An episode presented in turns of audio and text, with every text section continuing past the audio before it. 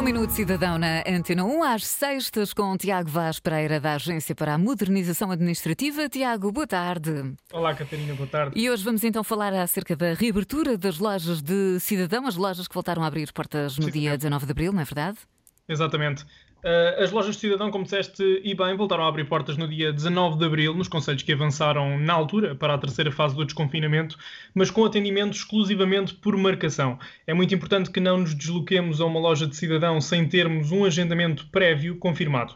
Uh, para isso, basta efetuarmos uma marcação através do site eportugal.gov.pt e consultar a informação que está disponível na área Covid-19, informações sobre serviços públicos. Nessa área podemos então encontrar toda a informação atualizada sobre o agendamento prévio para lojas e espaços de cidadão, serviços e locais de atendimento e ainda contactos telefónicos. Depois do agendamento confirmado, podemos então deslocar-nos à loja para realizar o serviço desejado. No entanto, é importante chegarmos à hora marcada e não com muita antecedência.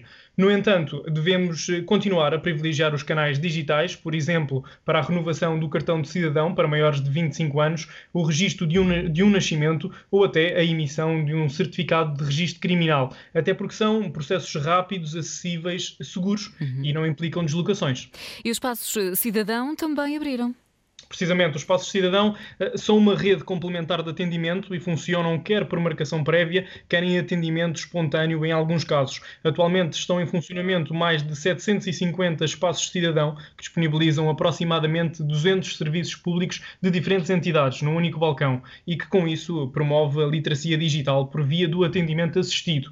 O atendimento prestado nesses locais contribui para reduzir substancialmente as distâncias no que toca à realização dos serviços públicos presenciais presenciais, reforçando a proximidade dos mesmos eh, junto das populações. Tal como acontece com as lojas de cidadão, em eportugal.gov.pt podemos encontrar o espaço cidadão mais próximo de nós. E os eh, serviços públicos continuam também disponíveis através eh, do E-Portugal, que nós falámos logo na primeira edição do Minuto Cidadão, não é verdade? Exatamente.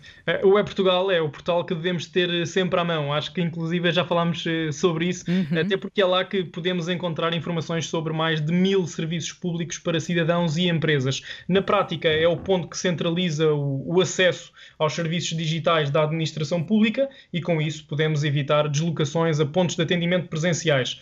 Por exemplo, através do E-Portugal, podemos tratar da alteração de morada, da renovação do cartão de cidadão ou até criar uma empresa online, entre muitos outros eh, serviços. O acesso à área reservada do E-Portugal pode ser feito com recurso ao cartão de cidadão ou à chave móvel digital. E depois eu faço sempre esta pergunta, porque a verdade é que às vezes há pessoas que, enfim, têm sempre algumas dificuldades no online. Portanto, se for o caso e tiver dúvidas sobre como realizar um serviço público online, o que fazer, Tiago? Sim. Primeiro dizer que o E-Portugal, os serviços, no, aliás, os serviços públicos no E-Portugal estão sempre disponíveis eh, e, e caso persista alguma dúvida, podemos recorrer então à linha do Centro de Contacto Cidadão 300 003 990 e também ao Centro de Contacto Empresas 300 003 980 e até consultar os vídeos eh, explicativos que estão disponíveis no nosso portal de serviços públicos.